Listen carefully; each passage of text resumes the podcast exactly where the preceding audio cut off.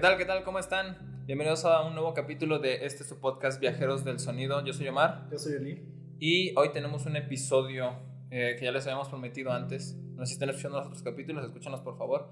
Este es un episodio que teníamos muchas ganas de hacer por, pues, por algunos motivos. Empezando porque Pink Floyd es una banda que nos gusta bastante, que también ha consolidado, por lo menos en mi, en mi caso, parte de mi gusto por la música y por ciertos géneros. ¿no? Me, ha, me ha servido para introducirme bastante música.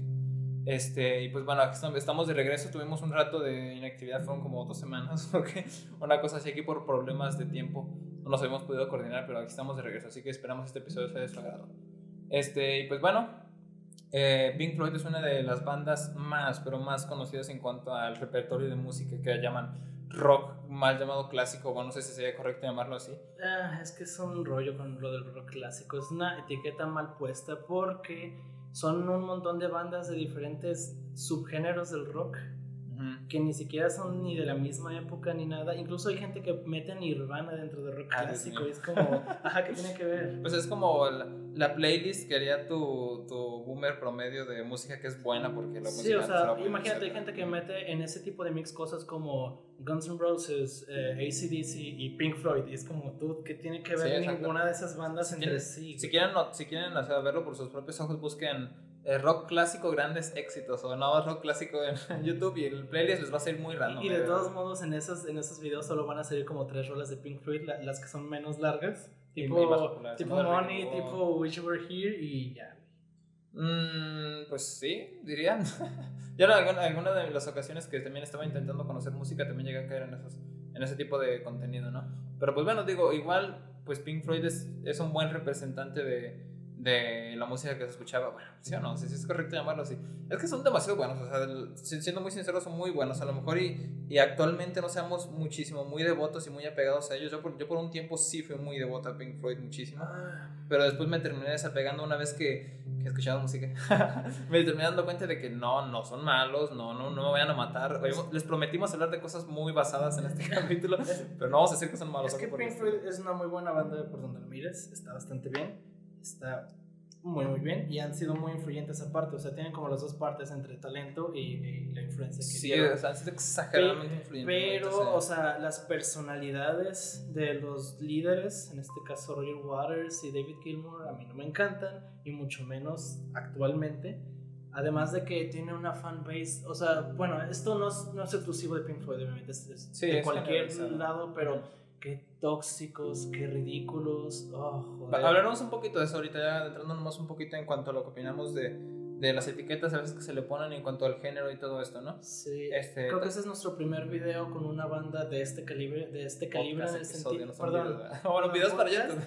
este, en el que es de esta banda de la que no te puedes, no le puedes tirar mierda. Tipo los Beatles, tipo, Bastante difícil. o sea, no, no, de, esa, de ese tipo de bandas donde si dices algo negativo te cortan la cabeza. Sí, sí, sí.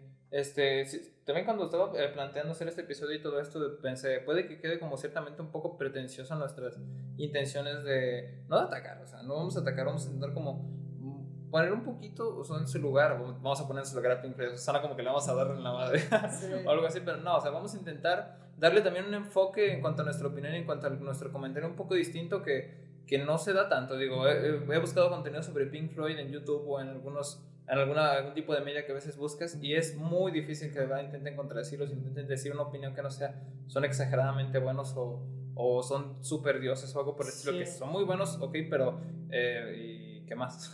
Pues es el clásico también con, con los Beatles. Y, y en este episodio no, o sea, exactamente eso, no, no tratamos como de tirar tierra a Pink Floyd. De hecho, este es mi álbum favorito probablemente de ellos. Sí. O sea, solo tengo cosas buenas que decir técnicamente del álbum. La verdad está muy bien hecho. O sea, tenemos que hablar a lo mejor mal o, o cuestionar las decisiones a veces que se tienen en cuanto a la crítica y en cuanto al fanbase que cargan y todas estas cosas, pero bueno, ya, ya los iremos abordando con, con tiempo. Este, y pues bueno, este álbum precisamente, no sé cómo lo habrás conocido tú, Eli, nos estamos adelantando a hablar primero de eso, porque en el capítulo pasado fue el último que hablamos de cómo conocemos el álbum, ¿no? Yo lo conocí precisamente por, no sé si nos estás escuchando ahorita, Omar Asensio siempre mandando saludos aquí en el podcast. Uy, bueno, Omar. Sí, mi tocaya. Este, exageradamente culto, por cierto, también. Él, este, cuando nos conocimos, él estaba en preparatoria, nos conocimos en preparatoria, en primero de preparatoria. Y él en su foto de perfil de Facebook siempre tuvo la portada de, de Lenny Mouse, siempre. Y este, y recuerdo que siempre la vi y si yo así de, güey, ¿qué es esto? ¿Qué es eso? O sea, yo, yo tenía que poner cosas bien random en mis fotos de perfil, no, tenía una manzana, una cosa, tenía 15 años, por amor de Dios, no sé qué eso. Pero yo siempre dije, pues, ¿qué es esto, no?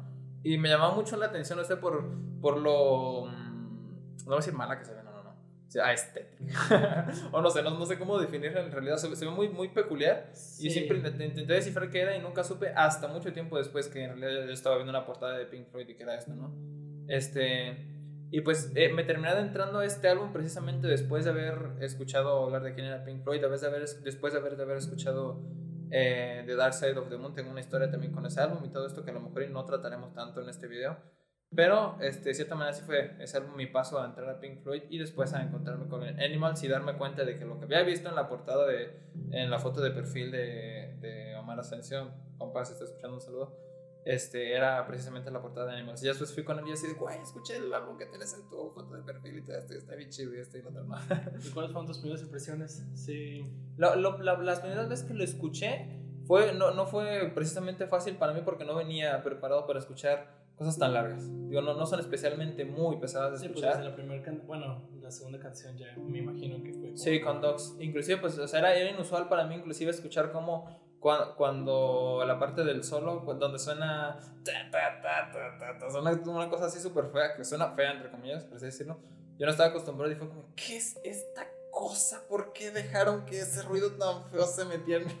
o sea, no estaba nada, nada familiarizado ni, ni, ni cercas a a poder escuchar algo. Y el Omar actual, un álbum de 50 minutos de pura. De puro sí, escuchando Mersbow todos los días en la mañana. no, no es broma, si escucho algo de noise. He estado escuchando bastante noise últimamente. Pero en, aquel, en aquella época. No, noise no, no agrado Mersbow, eso, eso es broma. Este, pero en aquella época era, era impensable para mí, tampoco no podía concebir este, como tal, pues que metieran eso en el álbum y, y no sé, digo, mis primeras impresiones sí, sí fueron como muy atropelladas en ese sentido. Ya después ya me sirvieron para comenzarme a entrar a escuchar cosas un poquito más largas. Eh, Docs es, un, es, una muy buena, muy buena puerta para comenzar a escuchar cosas más, más progresivas, por así decirlo. Eh, y pues bueno, esas fueron mis impresiones. También me, yo bien enamoradísimo de Pix on the Wing, que la canción, las canciones, bueno, la parte 1 y 2 más cortas. Y así, ¡ay, qué cosa tan preciosa! Actualmente no me gustan tanto, pero en aquella época los, los superamé.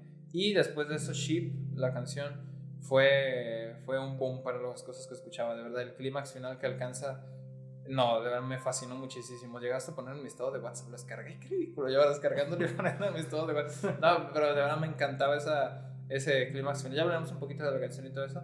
Y eso fue también parte del gancho que me llevó a escuchar más Pink Floyd y entrarme en su discografía disco por disco, ¿no?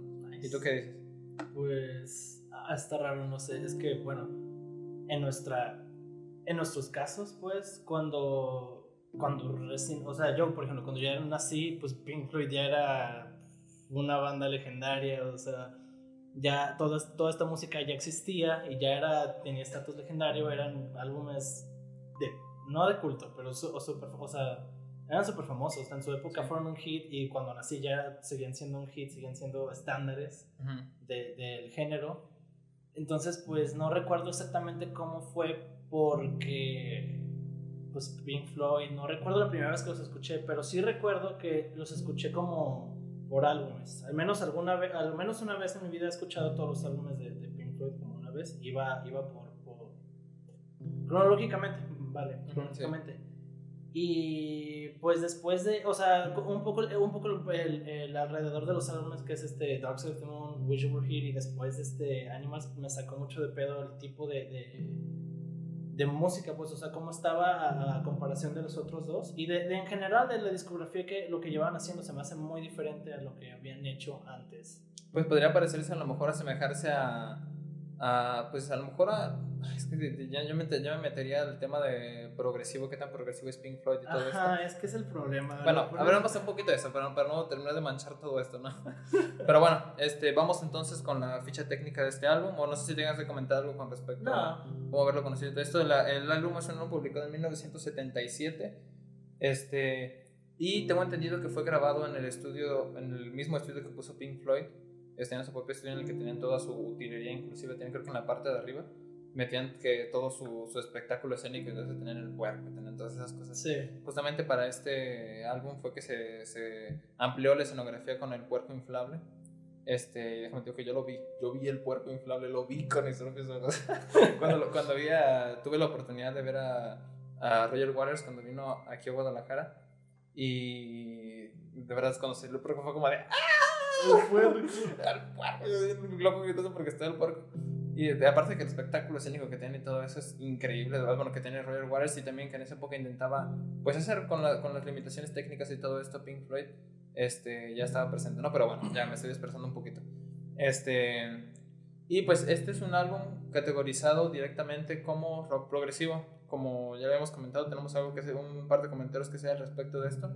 Y el, el término de progresivo siempre es un una etiqueta que está estácita en cuanto a hablar de Pink Floyd, por así decirlo. Está tan, tan aceptado y tan eh, como puesto en su lugar que Pink Floyd es progresivo y hablan de rock progresivo y a fuerzas tiene que estar Dice of the Moon, tiene que estar este, Animals. Algunos se ponen Animals, muchísimas más personas prefieren ir primero por Dark Side of the Moon. Es gracioso porque la mayoría de gente en general que no están muy apegados al género o que no son más bien mucho de escuchar progresivo o de ser este tipo de snobs, eh, lo toman siempre como Pink Floyd de rock progresivo.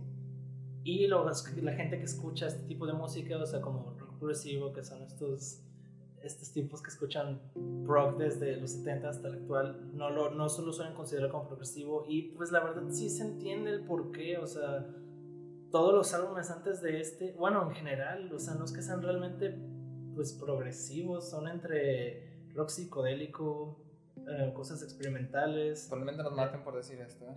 Ajá, ópera rock incluso, pero pues... Es que... como tal. A ver, primero, este... Yo considero, o sea, que sí, sí tiene elementos progresivos, sí tiene muchas cosas, o sea, que a lo mejor y sí lo pueden categorizar dentro del género de rock progresivo. Y pues, obviamente, pues se le puede poner en la etiqueta del álbum y todo esto. Pero es muy difícil ponerlo de verdad a un lado de, de Ticas a Break, por ejemplo, de ponerlo a un lado de Tarkus, de Close to the Edge, Dios mío, o sea, es, es, un, es un abismo de verdad en cuanto a, a, la expresión de los recursos que exige ser progresivo, por así decirlo, en cuanto a la música, ¿no? hablando de rock progresivo y todo esto, no lo hemos presentado como tal, no sé si inclusive no estén familiarizados con este término.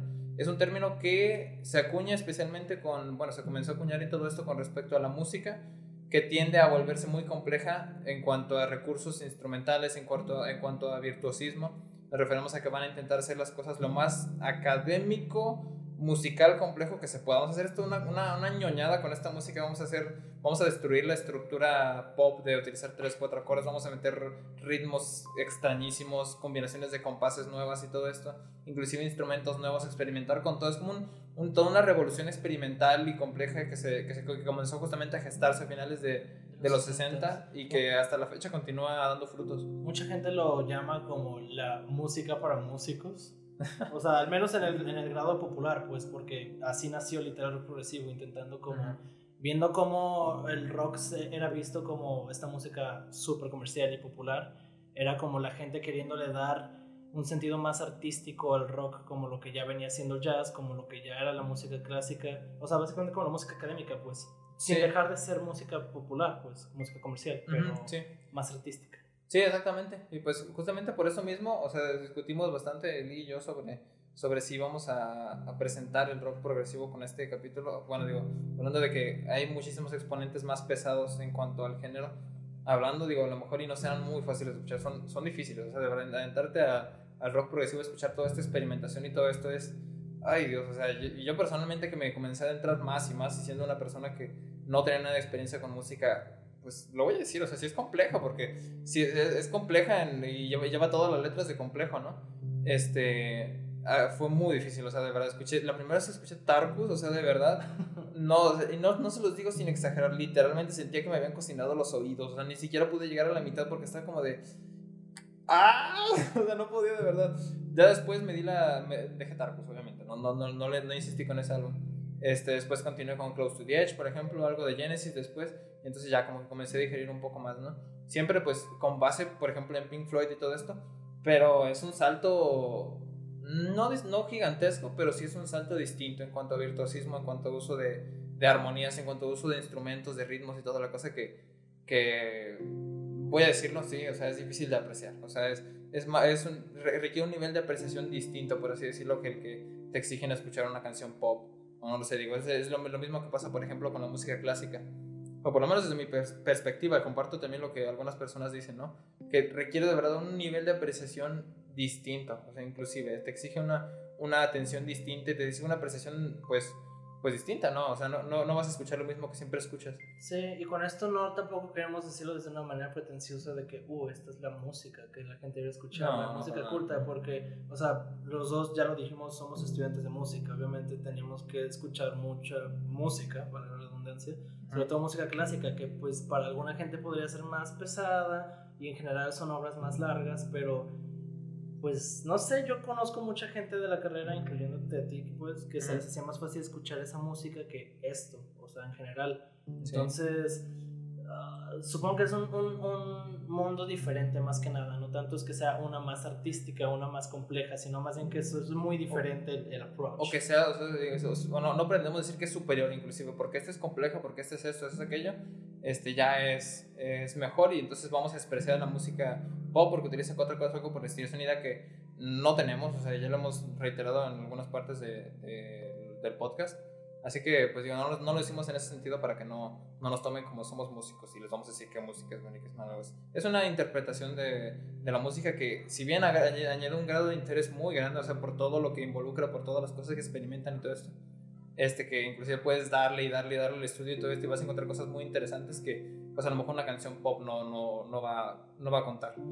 Así que pues bueno, eso en cuanto a introducir el rock progresivo para que conozcan un poco de esto, ¿no? Ya espero y tengamos oportunidad de hacer eh, más episodios enfocados en, en algunas otras bandas, en algunos otros álbumes.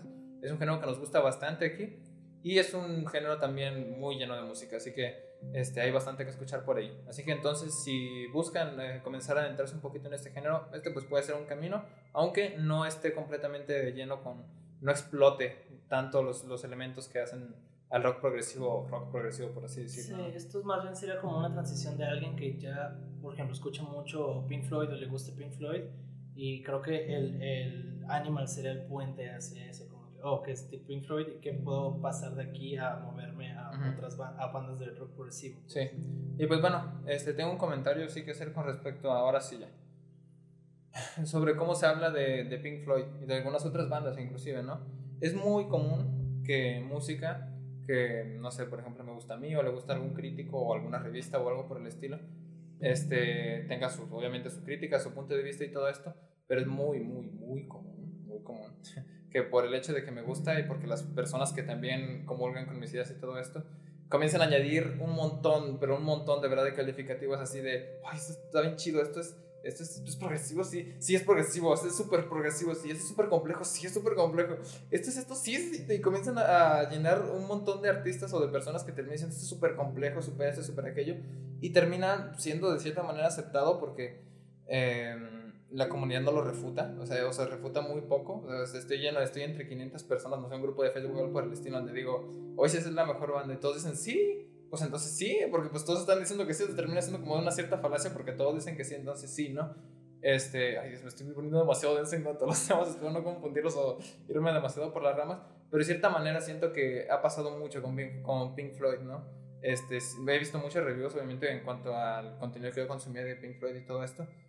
Y la insistencia tanta de hablar de que Pink Floyd es muy complejo y de que es muy no, no, no, no voy a negar, o sea, que, que, tiene su grado de complejidad, tiene algunas canciones que sí tienen algún interés, pero no, no, de verdad, no la puedes comparar con, con este, como lo había dicho, con Tarkus, no lo puedes comparar con Tika Sabrik. Es que normalmente son opiniones más populares de, de, vuelta, de gente que no ha consumido tanto esto, y de vuelta, no lo estoy diciendo como que es gente menos inteligente, no, solo que es como gente que no está acostumbrada a esto, o sea, para mí, Pink Floyd realmente es menos, ah, es que suena bien mamador, pero menos brainy, menos cerebral y más emocional. Sí, eh, exactamente. totalmente. O sea, incluso en este álbum, que es el, el que yo llamaría más progresivo de, de Pink Floyd. que todos no, no, es súper cerebral, no es súper técnico. ¿no? O sea, la mayoría del álbum está escrito por Waters, que es el músico como menos habilidoso de la banda a nivel técnico.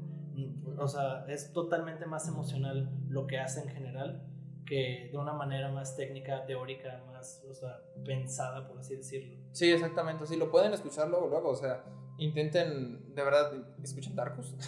escuchen, escuchen, no sé, por ejemplo, eh, Fear of Fifth de Genesis, por ejemplo, esa utilización de compases de armonías tan raras o por ejemplo pasajes virtuosos que no están presentes, no están presentes, o sea, no, no, ready, o sea. no, o sea, eh, eh, no sé, de Cinema Show al final con el solo de la batería, oh Dios de mi vida, o sea, escuchen esa cosa, no hay pasajes así para nada en Pink Floyd, a lo mejor lo podrás decir, por ejemplo, del solo de saxofón de, de Money, por ejemplo, pero uh, es, es, muy, es muy, y aparte ni, ni, siquiera es un músico de Pink Floyd, así que, bueno, no sé, digo, ahí está, ¿no? Y, y no sé, cosas, por ejemplo, citando aquí mismo de Dark Side of the Moon, este, uh, The Great Gig in the Sky es una progresión arriba de re dórico, una cosa así, que no es nada, no es nada complejo, a lo mejor lo, lo, que está haciendo la voz y todo esto, pero fue una improvisación de, de, no recuerdo el nombre exactamente de la cantante, que terminó reclamando derechos de autor sobre la canción y terminó ganando.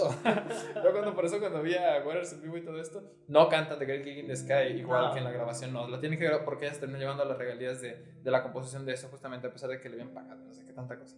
Este... Y de verdad, y entonces, o sea, encontrar el choque, o sea, de verdad, de, de, todas las personas que te han vendido Pink Floyd y todo esto, como que son muy complejos, como que son muy, muy progresivos, o sea, y de verdad, hay, hay un, un, gran séquito de personas que, que siempre, mejores discos de rock progresivo, Dark Side of the Moon número 2, número 1 o algo así. Dice, y, es que, y es que es de vuelta a la comparación, ¿no? O sea, si comparas uh, tal vez los Beatles o los Rolling Stones, que o sea, refiriéndome un poquito a la época, con Pink Floyd, pues sí, Pink Floyd suena súper más complejo, entre comillas, suena más como, wow, canciones de 15 minutos, o sea, esto está bastante así, pero compara Pink Floyd con, con Genesis o con King Crimson y es como... No, o sea, nada que o sea ponerlos en el mismo saco de verdad es, es, difícil en cuanto, en cuanto a igualar géneros y todo esto.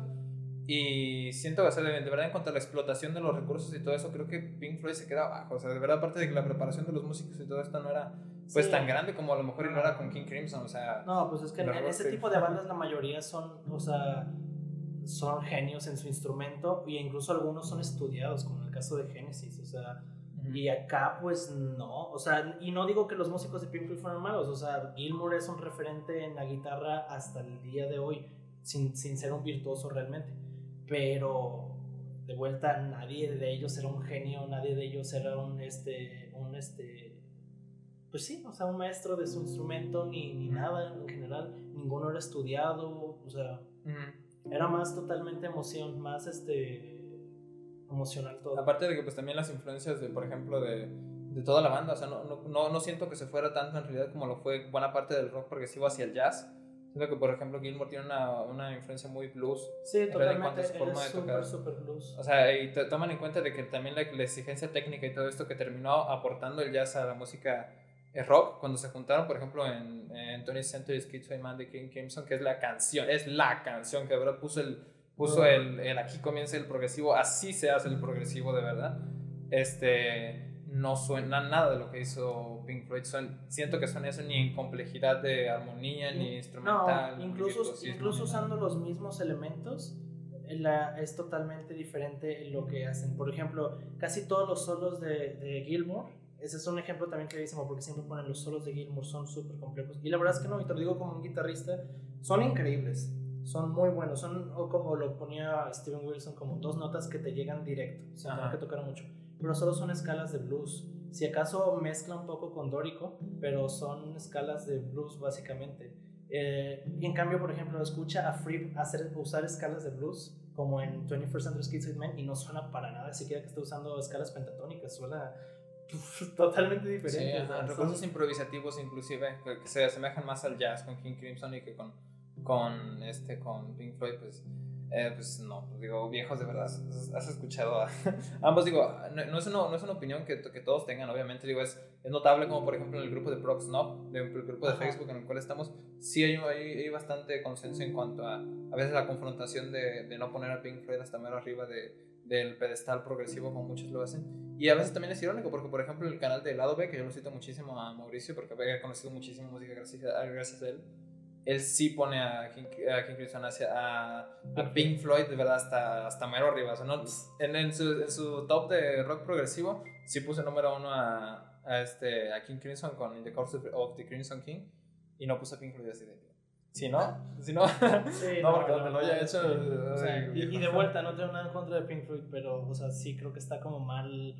Um, malentendido un poco. Sí, exactamente. Digo, y, no lo decimos de verdad en para decir que Pink Floyd es bueno. No, lo vamos a decir las veces que sea necesario aquí en el programa para que eso quede claro. No lo decimos para tirar hate a Pink Floyd o algo por el estilo, pero vamos a darle un enfoque, una interpretación que no se le da tanto. Vamos a hablar un poquito de, de eso justamente, ¿no? Así que bueno, no, no, no, se enojen con nosotros, no nos odien por decir esto, de verdad. No es que, que no se digo, porque no, no nos encante, no vamos a ensalzarlo hasta, hasta la muerte, añadirle calificativos larguísimos. Digo, hay, hay álbumes, es muy, es muy interesante porque sí hay álbumes que los puedes ensalzar poniéndoles una colotototototota de como es el, este, el, Dead Consciousness de Have a Nice Life. Es drone, es shoegaze, es, es minimalismo, es, este... ¿Cómo se llama? Es rock gótico, es post-punk, o sea, tiene un montón de cosas y sí, o sea, en efecto sí quedan todas las etiquetas este, pero en este caso, pues no tanto. es, rock, este, el rock que hace Pink Floyd es muy apegado también a la psicodelia que terminan cargando por, por las raíces justamente que tienen. A lo mejor y demás bandas, por ejemplo, como Yes, este sí tienen un, un, pasado psicodélico muy notable. Esto por lo menos notable, por así decirlo, no tanto como Pink Floyd, porque ellos sí, sí tuvieron psicodélico, psicodélico, psicodélico, y entonces ya comenzaban a, a intentar volverse complejos complejos, entre comillas, o sea, complejos a pues, su manera, ¿no? Es que ese también es un problema. Pink Floyd, al menos al principio, tuvo mucha como problema de identidad de género. Y obviamente porque su líder original se fue al principio, entonces ah, tardaron un rato en encontrar como un cierto sonido, algo que realmente quisieran. Y pues ya, tras, este, moviéndonos a, a un, poco la, un poco el antes de Animals, pues básicamente eso. O sea, después de The Piper at the Gates of Dawn, que fue su álbum debut, con Sid Barrett en la cabeza, después de que este tipo se saliera porque la banda agarró fama y este güey no le gustaba la fama. Drogas aparte. Aparte, no, o sea, el vato estaba muy mal, pero pues mucho también de eso es que, ah, güey, no quiero, yo nunca quería una banda súper famosa, entonces vamos a ver. Ah, ya pegó a Dios. Literal. Y pues lo reemplazaron con David Gilmour y de ahí empezaron a hacer álbumes, pero de vuelta cosas súper. O sea, no extrañas como Piper at the Gates of Dawn, sino como random de que, güey, pues ahora hay que hacer esto, ahora hay que hacer esto, es que, ahora hay que hacer es que De, cierta manera se, siente, ese es un síntoma de haber, de haber perdido como la, la cabeza a lo mejor de tu, de tu banda o algo por el estilo. Sí, porque aunque, bueno, aquí otra, otra hard take, pero yo no soy fan de Sid Barrett lo tienen en un pedestal injustificadísimo. injustificadísimo. A, lo mejor no compartir tu opinión. Si van a matar a alguien, maten el día no, es que, o sea, no digo que sea un mal músico. De hecho, por ejemplo, sus trabajos solistas me gustan, me gustan bastante. Pero es que lo ponen como, este tipo era así, un, un, genio, pero casi, casi cerebral y matemático. Es como, no, dude, el vato simplemente de vuelta. Mucho. Eh, era súper feeling, súper emocional y está bien. Pero la gente lo pone en un nivel de que no, es que gracias a Dios nunca he conocido a alguien que diga como de que no, Pink Floyd valió madre desde que Sid, Sid Barrett se, salió. Y obviamente, porque, obviamente, pero sí hay gente que lo pone como, wow, imagínate qué tan grandes serían con Sid en la cabeza. No, güey, no serían ni de pedo así de grandes, no iban para lo mismo ni de pedo. Y sinceramente la cabeza del grupo, al menos a nivel como más cerebral, o sea, de escribir y conceptos, pues siempre ha sido Waters fuera de fuera del de, primer álbum, es el que trató de llevar a la banda de vuelta como, coño, ¿qué, qué, carajo escribimos? ¿Qué, ¿Qué, va a ser nuestro sonido? ¿Qué, va a ser nuestra identidad? Y, fue, fue, muy notorio, o sea, desde que, desde que Waters comenzó a, a tomar más como ese ritmo, porque hablando justamente de las etapas, porque primero fue la etapa Barrett, después la post-Barrett, así como ¿qué hacemos en el que estaba este estaba el metal estaba el Atom Heart Mother Atom Heart Mother así y que, que termina termina como que bueno terminando esa etapa y comenzando el o sea la, la nueva etapa de con Waters en The Dark Side of the Moon así que pues ya pueden ver o sea el tipo de liderazgo que termina significando y que y que y que continúa o sea hasta terminar en con la destrucción de la banda sí. Así que, pues bueno, digo, esperen, no les estemos dando en la madre de sus, opiniones algo, o divergamos demasiado de ustedes, pero pues este, no sé, digo, es lo que nosotros opinamos. Y pues sí, después de The Piper at the Gates of Dawn, tardaron seis álbumes en tener un, un, hit que los despegó así a ser la, la, banda, la banda que todos conocemos hoy en día como Way Pink Floyd. Y fue pues su primer como, ¿cómo se llama? Su primer álbum en, en los, en los número uno.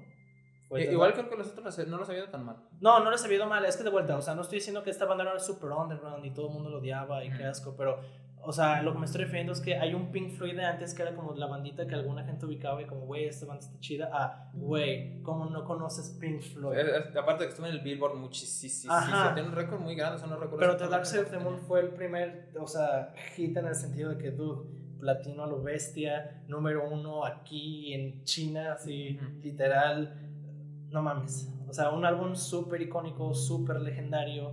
Puso un, un estandarte en su época, o sea Sí, aparte de que pues algunos inclusive lo consideran que es como el álbum que abrió las puertas al rock, del rock progresivo al, al mundo mainstream, por así decirlo. Sí. Mm, digo, no, no, no, sé si aquí de no tenga que divergir, o sea, decir que no, pero va, o sea, pegó muy bien y la verdad llevó a, a, la música a un nivel de popularidad distinto. Y es muy buen álbum, o sea, sé que mucha gente ahorita de la actualidad lo pone como, güey, está sobrevalorado, pero es como, no, simplemente tiene un estatus legendario y es que... En la época. Se, ajá, se entiende, o sea, digo, el, el, álbum lleva ya así más de 50 años, o sea... No, cumple 50 años en el siguiente año, ¿no?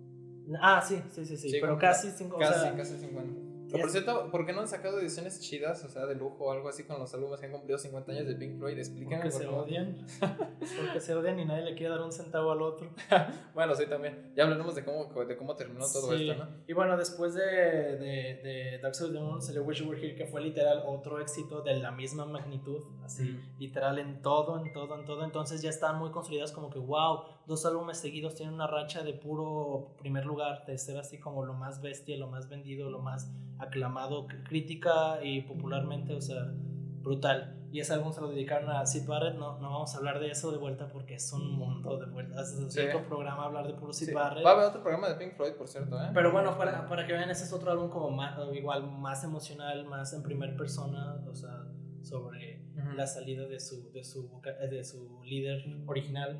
Aparte de que también, ya tiene como... Es, se nota bastante, o sea, el cuidado que tiene Pink Floyd en cuanto a a cómo trabaja su sonido. Por ejemplo, no pueden notar, por ejemplo, que en, en Shine on You Crazy Diamond, que son nueve partes, o sea, una canción de nueve partes que es como, no sé si hay alguna otra, alguna otra suite de, de, de, música en general que sean nueve partes y partido de esta manera y ponen mucha atención en cuanto a, a los pasajes instrumentales que sonarían más a puentes, por así decirlo, por ejemplo, en música de jazz o no sé, de algunos de estos artistas, es como, viejos, son puros puentes, o sea, no son partes, esos son puentes. Podría pensarse de esa manera, pero en realidad es que Pink Floyd lo veía, se ponía mucha concentración en realidad en todas esas partes eh, improvisatorias, en todos esos eh, momentos que a lo mejor no los instrumentos no estaban acá haciendo o estaban, no sé, reexponiendo temas que habían tocado, etc. O sea, e, es, es, un, es un muy claro ejemplo también de cómo ellos tratan el sonido, ¿no? Y que termina pues viéndose aquí muchísimo, es, es como el culmen en, en Animals, ¿no? Este, y pues bueno, no sé si ya quieras comenzar a hablar un poquito de las canciones, tengas alguna otra cosa que comentar. Sí, pues, ya, ya entrando como el álbum bien, o sea, esto solo fue una, como una pequeña introducción para que, bueno, no fue nada pequeña, pero una introducción para que vieran eh, un poco más en contexto este álbum, porque este fue el primer álbum después de esta racha de super éxitos en no ser tan exitoso, o sea, fue un éxito de todos modos, el Animals, pero no al nivel, de hecho no llegó al número uno, llegó al número dos. Ah, y, al 3 en Estados Unidos. O sea, ya fue, fue el que mató la racha, como quien dice. Y las críticas, aunque de vuelta fue un éxito del álbum y fue muy aclamado también en su época y ahorita más incluso, las críticas no fueron totalmente positivas, fueron mixtas. Había gente que lo criticaba porque decía que Waters era un amargado con todo lo que decía en el álbum, que pues, no mames, es súper cierto, muchas abejas. Y había gente que lo criticaba muy duro porque es como, ¿cómo que esto no es The Dark Side of the Moon 2?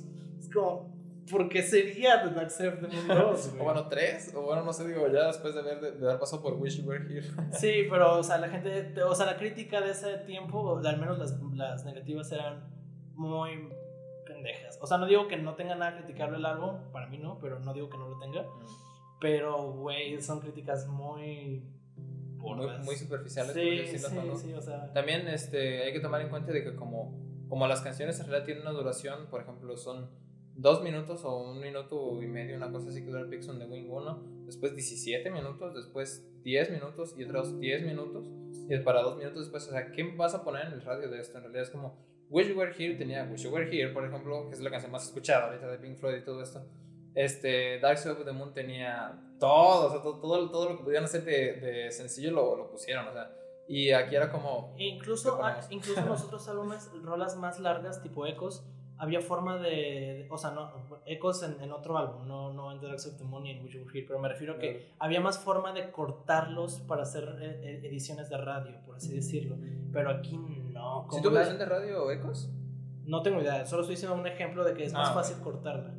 Pero me refiero que aquí, como son algo, eh, como literal, pues, no, no tanto algo conceptual, pero me refiero a que cada canción tiene un concepto súper definido cortarlo tanto en música como en letra le dan la madre bien duro. Entonces, eh, de cualquier manera era difícil meterlo en radio, era difícil ah, meterlo como en cosas más, este...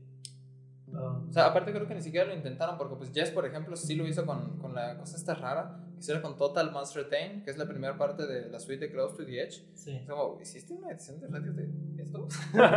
o sea, aparte de que la suite de Close to the Edge lo considero, al igual que muchísimas personas, pero también que es una cosa que tienes que escuchar completa, o sea, para disfrutar todo el, toda, la, toda la música que tienen hoy. Es como, corté un pedacito y, y suena, no, no suena tan bien, ¿eh? no, o sea, agarraste la parte más aburrida o algo así, ¿no? Pero bueno, e, ese tipo de cosas no, no hubo aquí en este álbum, o sea, de, de ponerse a jugar al respecto o algo así, ¿no?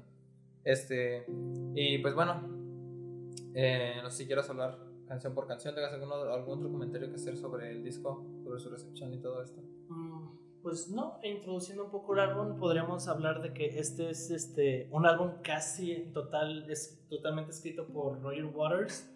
Digo, varios, también The Wall, pero este es así, literal, casi no hubo contribuciones de otros músicos porque creo que en esa época estaban en otras cosas. O sea, como que todos tenían ciertas cosas que hicieron que Waters este, tomara un poco más el control. Es que, o sea, aprovechó la oportunidad porque tengo entendido que Gilmore, este, él acaba de tener un hijo. Ajá, como... tenía su primer hijo y pues fue como, bueno. O sea, y Richard Wright creo que fue como, sí, Richard Wright, o sea, sí. Richard Wright. Sí. Este, o sea, sí, yo siempre he sentido de verdad que Richard Wright era el, el güey súper buen o sea, súper buena onda, pero que es que, que, se pasan con él siempre, o sea, es como... Era el güey que soy el único que sabe, sabe teóricamente qué está pasando, pero sí, güey, todos tus ruiditos.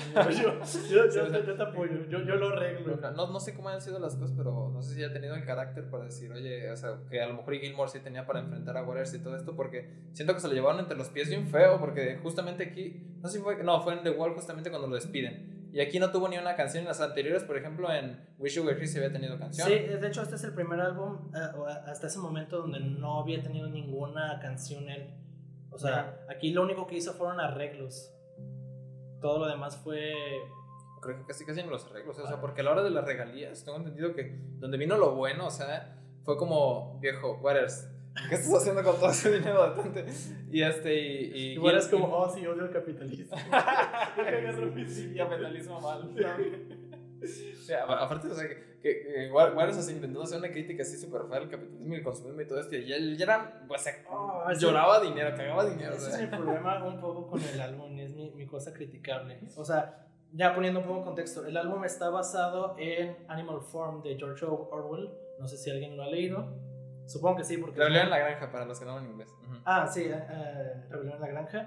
No sé si alguien lo, ha leído o lo ha visto porque tiene una película. Yo creo que sí, porque es muy famoso, es muy citado y hay muchísimo material, no solo musical, eh, basado en la obra. Incluso Radiohead tiene un álbum también de carga política, este, basado en, en, o bueno, con referencias al, libro, a, la historia. Rebelión en la granja. una, cosa, una cosa muy graciosa, pero muy graciosa que muchísimas personas no saben, es que George Orwell era socialista. Históricamente, el, el, el, el, Animal Farm este, critica como el, el, estanilismo. Y, y, aquí este, Roger Boris lo agarra y dice como que voy a hacer lo que quiera con esto y critica el capitalismo. sí, lo por el O sea, es como, ay, no sé, si también el trabajo, voy a hacer algún, algún comentario también sobre el trabajo conceptual y todo esto. Porque a veces las cosas que, que, tanto el fandom como a veces mismo Pink Floyd intenta pintar en sus canciones y todo esto, siento que está un poco rebuscado, o sea, y más ensalzado a lo mejor de lo que se debería.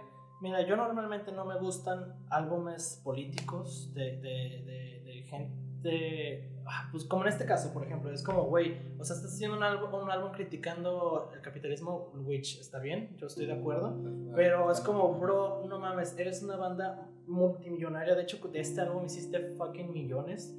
Aparte de que naciste así en, el, en, el, en uno de los países más primermundistas, más privilegiados, no puede ser. O sea, y me estás hablando de que, ah, güey, qué, qué pesada es la vida. Es como, lo entiendo, no quiero decir como que, uy, si eres blanco, si eres rico, no te puedes quejar, pero, ay, joder, no mames, o sea, ¿has, visto cómo vivimos en México? O sea, sí, este. Y, y, así, aún así, de vuelta afirmo, este es mi álbum favorito de la banda.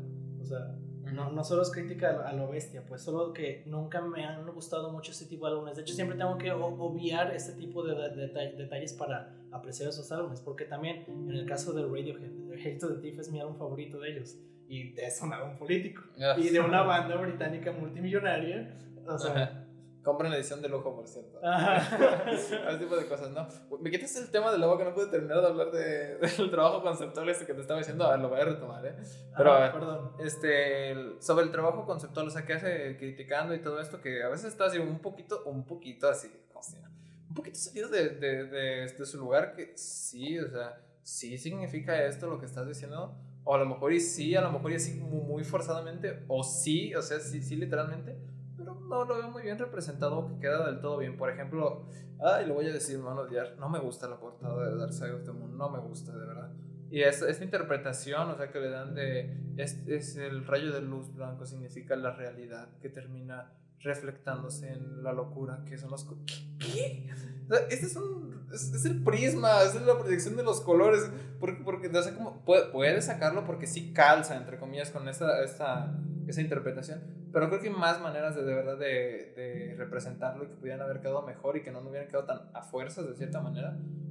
Ay, Dios mío, no me van a odiar por haber dicho Yo irónicamente sí considero que es una muy buena portada, muy icónica. No es mi favorita, definitivamente. Bueno, e, eso sí, o sea, es muy funcional en cuanto a. Ves el triángulo y obviamente vas a decir Pink Floyd, no vas a decir Isaac Newton o algo por No, y aparte creo, creo, que creo que para este tipo de cosas sí quedaba algo más minimalista como eso que una obra más como en ánimas, pues, que es como ya una. Ah, sí, exactamente. Ajá. entonces sí lo considero como bien, supongo. O si no, este, creo que es On the Run de Souls de Moon también, justamente. Este, este, este loop que hacen encima de este y el sujeto corriendo. Y esto representa el estrés. Pues sí, o sea, pero es muy simplón. O sea, para, para representar el estrés voy a poner a una persona cansándose y corriendo. O sea, o para representar el tiempo Ay, pues sí. O sea, es que sí, pero termina siendo en, en, Money pongo este, máquinas registradoras abriendo. Ah, como... sí. O sea, ah. funciona, obviamente puede funcionar y no, no, no estoy en contra de que se utilicen algo por el estilo. Pero mm, no es una exploración conceptual, algo por el estilo que, que es más, muy interesante. Me van a odiar, o sea, me van a odiar por haber dicho esto. No, no me odien, por favor, es mi, es mi opinión también. También, quiero basarme en algo. O sea, hay, hay la diferencia entre Money usando esas cosas y el Chad y Simone de, de King Crimson no tiene nada que ver con muy buena canción por cierto que sí, la de rock progresivo. Y bueno ya ahora sí empezamos con canción por canción ¿o? va sí me parece bien. Va bueno el álbum abre con Pixel Wing 1 esta introducción es este más como en un sentido musicalmente hablando es como más folk o sea es como una guitarra acústica es la guitarra la voz. y, ajá y Waters cantando pero no tiene temas políticos. Esto es, es, como se lo dedica a su esposa y habla más bien. Es una canción de amor, literal. la verdad, la letra está muy bonita. O sea, está bastante bien. A, a, mí se me hace aquí, aquí también un poco, un poco a las fuerzas. Es decir, o sea, de verdad, esta, esta canción es como que. ¿Cuál es esta canción aquí? Uy, este, representa el rayo de esperanza que hay detrás de toda esta miseria de capitalismo. aquí, sí, aquí sí yo estoy totalmente. Eh, eh, es que, al contrario que tuve, a mí me mama esto y o voy a hablar de esto, supongo que mientras más hablamos del disco y en especial al final, pero Pix on the Wind me encanta. O sea, comienza con una canción de amor y después todo lo que va al contenido siguiente es como contenido político, contenido súper pesimista sobre cómo funciona, no solo la política, sino la, la sociedad, la gente no quiere... Ay, cómo funcionamos la gente en sociedad, cómo, o sea, se refiere a tres tipos de personas con animales, o sea, está súper bien, aquí sí, sí me gusta cómo funciona el concepto. Y de hecho creo, no estoy seguro porque de vuelta no corroboré, es que no encontré cómo corroborarlo, pero creo que Gilmore había ah, ah, como apoyado la idea de que abriera, el álbum abriera con una canción así, como una canción de amor. No, no, no tengo idea de ese dato. Eh, no, no estoy seguro si sea cierto, pero por ahí lo leí. Y pues, joder, a mí me mama mucho cómo empieza. No, y aparte, no, es un mal comienzo, algo por el estilo, es muy buena canción. Y sinceramente tampoco es como que dure mucho como para que si te calos y digas, ah, qué mamada. Dura un minuto 24, está bastante bien. Em, fuera, de, fuera de, de, eso y de la letra, pues no tengo mucho que decir hasta que lleguemos a, después. O sea, cerrando esto último sobre el comentario de Pinkson de Win y todo eso. O sea, a lo mejor no está de acuerdo o sea, en cuanto a encumbrar esta canción, así como la máxima expresión de, de sentimiento contra capitalismo o algo así, lo cual no, no creo que sea. Ah, no, pero. a, lo mejor así como, así como tú lo mencionas, o sea, se me hace, ok, o sea, no, con eso no estoy de, desacuerdo, pero así poner así como, o sea, pero es que si, si llega a haber algunas, algunas cosas, algunas reseñas, algunas personas que se hablan de eso como es, es la máxima expresión del sentimiento pues, frente a hay un rayo de esperanza en este mundo. Pues mira, al, final yo voy a hablar un poco de eso, pero oh, es que sí, también eso es llevarlo a un extremo y, mamarlo sí, mucho. pero fanatismo, de cualquier forma. Después de Pix, on the Wing viene la canción más larga de, del álbum y para muchos la mejor, y lo entiendo por qué. Dogs eh, esta canción es la más agresiva del álbum, yo creo, y tiene sentido porque pues está referenciando a los perros, que está referenciando a esta gente que es súper...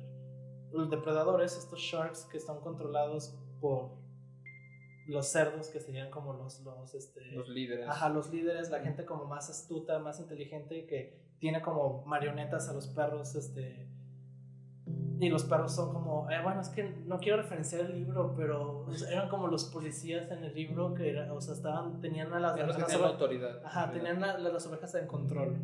Y, o sea, eran como, pues literal, los, los este, patiños de los, de los cerdos, pero sin estar al nivel de los cerdos. Y aquí se nota mucho porque la primera parte de la canción, hablando de la letra, habla sobre cómo estos perros son así, son como depredadores, están esperando a que las ovejas se volteen para clavarles un cuchillo, literal eso dice.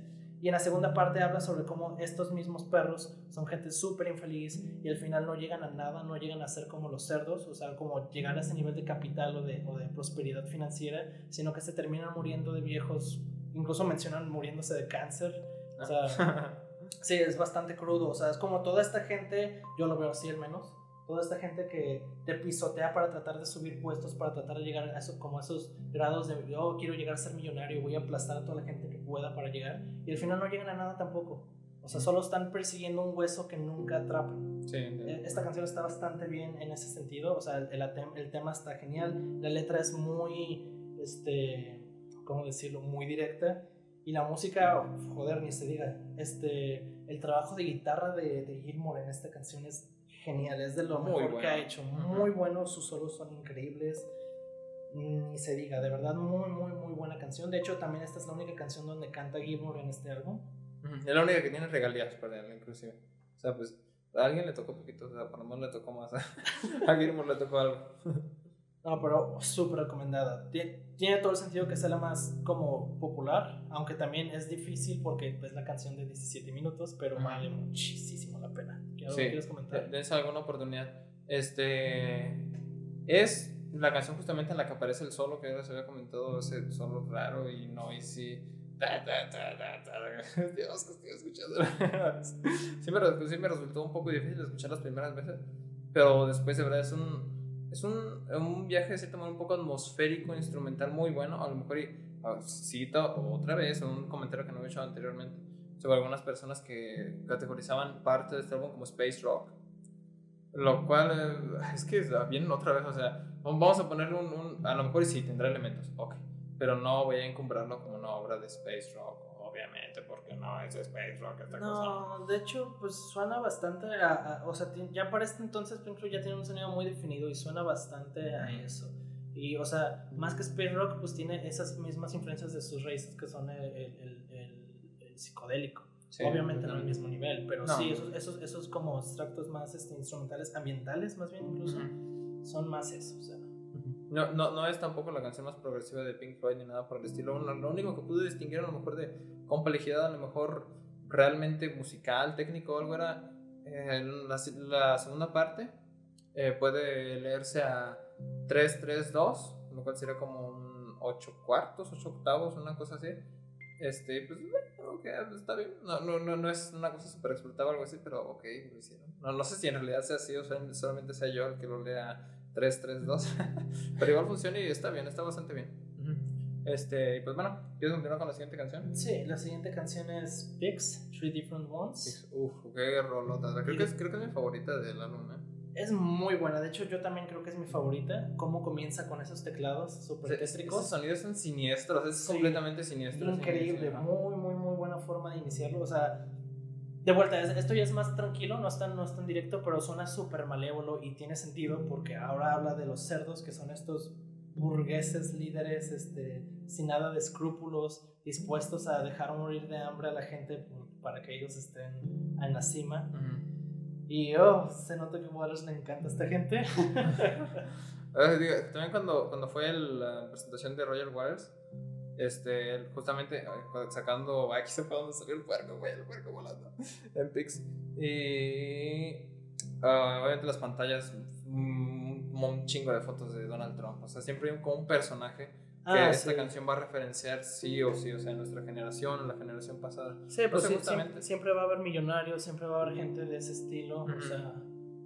Y aquí puede parecer que, oh, esa es otra cosa que detesto de hablar de este tipo de temas, por eso no me quiero poner muy político, pero oh, cuando criticas a los millonarios o, a los capitalistas o al capitalismo, siempre hay gente que te va a estar defendiéndolo, o sea, como, güey, pues no tienen la culpa ellos que estén en las cimas, como, dude, no hay forma que llegues a ser millonario sin pisotear a un chingo de gente. Literal, no hay una forma, porque para que tú puedas estar muy arriba, gente tiene que estar muy abajo. Y para gente que dicen, bueno, pues no es su culpa, es como, sí, directamente es su culpa. Y otra cosa, criticar al capitalismo no quiere decir que, uy, entonces eres comunista, pero comunista. No, güey. El mundo no funciona blanco y negro. No es tan fácil decir como que si criticas el capitalismo quiere decir que estás en contra y quiere decir que estás a favor del otro. No funciona así. Ambos tienen cosas súper criticables, pero en este caso, que pues es la crítica al capitalismo, en el Wonder Waters, pues claro que voy a... Que todo el concepto de tratar un tema con criterio, o sea, involucra sí o sí no polarizarte hacia un lado o hacia el otro. Efectivamente, todo pensamiento radical es una pendejada. Cualquiera, o sea, cualquiera. a lo mejor no tendrá que ver con música y ya nos estamos metiendo en temas que no nos importan. Pero, pues sí, se me ha sido. Polarizarse es, es señal de falta de criterio, sí o sí, ¿no? Sí, y aquí se nota mucho el odio que tiene este Waters a esta gente, por cómo lo pone como... Cada, cada, cada descripción que hace de, de, de la persona en cuestión, de los pics, este, se burla diciendo, jaja, charade you are, como solo eres un chiste, solo eres una imagen, o sea, de lo que dice ser como que un gran hombre, un, un, una cabeza, solo eres así, un, un chiste. Cuando, cuando finges emociones y finges que que estás del lado de, de, la gente, solo eres una broma, solo estás así siendo una charade. Me encanta, la verdad me encanta. todo, lo que se genera con la música también es, esa atmósfera tan siniestra que predomina en toda la canción. El, el, solo también de armónica que tiene por ahí, sí es armónica, ¿verdad? Ah, sí, creo que sí. Sí, ¿no? Ajá. Ese, ese sonido de verdad tan, ese solo tan bueno, es buenísimo ese maldito solo de verdad. Sí, pero, este queda tanto de verdad. Pero aquí lo que se le lleva para mí es la atmósfera que hacen como esos este, organitos de teclados, puta madre, le queda perfecto al, al ambiente. No lo, había hecho, no lo habrá hecho Great, pero pues, no hace un mal trabajo. ¿eh? Fíjate, yo pensé que lo había hecho él. Sí, hubiera sido bueno, pero no. Por eso le daba tanto crédito, pero bueno. Sí. Bueno, ya no vas a hablar de de Pix, pues es mi canción favorita, probablemente la que más recomiendo a lo mejor y no se están iniciando en... Bueno, si se están iniciando también, escuchan hasta Sí, al, menos es más fácil de... Bueno, no más fácil, pero... Pues dura seis minutos menos que Dogs, entonces yo creo que es más, más sencillo de escucharlo y vale mucho la pena. Sí. Y sigue Ship. Sí, justamente la canción que me enganchó muchísimo la primera verdad es el clímax con el que llega al final, está, está muy chido. Actualmente a lo mejor y y, no lo consideraré comparado con otras cosas que he escuchado y todo esto que llega tan, tan a la cima que al final de Close to the Edge que... O sea, de verdad que casi casi ves que lo escucho y no se me quedan los pelos de punta, algo así. Pero igual es un muy buen trabajo. Este, es un clímax, de cierta manera, repentino. Y el, el, ataque instrumental que, que tiene es, este, como wow, es repentino y todo esto. Y queda, queda muy bien. O sea, la, la letra y toda la, la inclinación o política social esto que tiene. Seguimos, convivimos en una sociedad, el álbum. Pero es que... Pues, Así que pues, tocan las ovejas, que son la, las masas. Sí, pues seríamos, seríamos nosotros los que estamos hablando, los que no somos millonarios somos ovejas. los que no somos millonarios o determinadores somos ovejas. Son básicamente las masas que eh, cumplen todos los caprichos de los altos mandos, de los cerdos en este caso, que obedecen cada cada orden y cada capricho sin importar qué tan idiota es y lo obedecen simplemente sin cuestionárselo, simplemente es como, ah, pues sí, ¿qué más voy a hacer? Incluso aunque se rebelaran y acabaran con ellos, no serían como, bueno, ahora vamos a ser líderes, sino como, bueno, ahora hay que esperar ahora a otra, otra nueva gente que nos controle. o sea, y eso es lo que trata toda la canción. O sea, también es una crítica a esa gente. No, no está poniendo como de que bueno, y, la gente, o sea, la gente oveja, la gente abajo es la que sí está bien, es como, no, o sea, ustedes también son parte del problema al estar siguiendo todas esas mamadas, al, al obedecer y al no tener una identidad propia, porque incluso cuando no, haya líderes o cuando, o sea, si se llegan a rebelar y, y acabarían con ellos, pues seguirían esperando a otra gente que hiciera lo mismo, o sea, sería un ciclo sin fin, básicamente. Aunque yo lo que a lo mejor podría comentar un poco al contrario de esta canción y todo esto, pues sería como pues ok, ok, ¿qué propones? o sea, todos ustedes siguen, toda la gente que sigue, la gente que no tiene criterio, todo esto. Ajá, sí. Pues, ay, no sé, yo entiendo tu parte y entiendo la otra parte, porque obviamente siempre es muy fácil decir los problemas y es como, y el que propones, pero mucha gente también usa ese, ese, eso de excusa como para referirse como que ahorita estamos bien, o, o tienes una mejor plan. Es como, güey, no mames, pues creo que, o sea, ¿qué puedo cambiar yo realmente? Y, y, lo entiendo, o sea, de vuelta, entiendo las dos partes. Tampoco estoy diciendo como que, uh, Waters es un ah, es, polarizarse de lo mismo. En, especial porque en este sentido, Waters no sería una oveja, él sería más bien, ellos serían perros, porque, pues, o sea, son esta gente pues que también estén en la cima, o sea, no tan en la cima como sería como la realeza en Inglaterra, pero sí como un control político, tiene un poco opinar al respecto, entonces lo podemos ver en el álbum. Y según tengo entendido, Waters mismo se veía, o sea, no, no solo como yo hablando, pero creo que él también se veía como un perro. O sea, no como, uy, estoy orgulloso de ser un perro, sino más bien como, mierda, soy un perro. Sale. Así que, pues bueno, si quieren escuchar esta canción, muy recomendable. Ah, faltó hacer la referencia religiosa y todo esto que hace. Como no podemos hablar de, de criticar a masas y todo esto sin hablar de religión. Pues ah, sí. Pues, obviamente lo, lo, lo usan a, igual, o sea, como religión, control de masas, y hacen la referencia esta del Señor es mi pastor. Mm, me, como dicen, me, a, grandes poderes me lleva y me, me, convierte en chuleta de cerdo o algo, pero es una cosa así. Eh, lo cual es, siniestro y es, um, pero bueno, digo, para, para que el trabajo conceptual y, y su crítica que hace y todo esto, ¿no? Y termina con Pigs on the Wing 2, que pues literal donde se quedó. Es de vuelta canción folk de un minuto y medio, guitarra, voz, y es una contestación directa a la primera parte. Ah, diciendo tal cual como sé que, sé que te importa que me pase y sé que me importa que te pase, a diferencia del principio que estaba, que estaba como diciendo en, negativo como que si a ti no te importa lo que, me, lo que me pase y si a mí no me importa lo que te pase, aquí ya lo está refiriendo como no, yo sé. Y a mí me gusta mucho estos, estos estos, bueno, este principio, este final, porque, no sé, es como, o sea, entiendo un poco Waters en el sentido de que más que refiriéndose como un revolucionario, porque no lo es, ni refiriéndose como que, oh, yo tengo la razón y la política está mal y lo que yo digo está bien, más bien siento que es como un rant de vivir, ah, de vuelta, en una sociedad mega capitalista en la que, pues, es súper fácil sentirse de la verga, o sea, es súper fácil, es como, güey, no voy a avanzar nada, las corporaciones cada vez son más culeras con la gente, hay menos apoyo, hay menos este, oportunidades para nadie, o sea, a nuestra generación le va a ir de la verga y a la que le sigue le va a ir todavía peor y cada vez va a ir peor.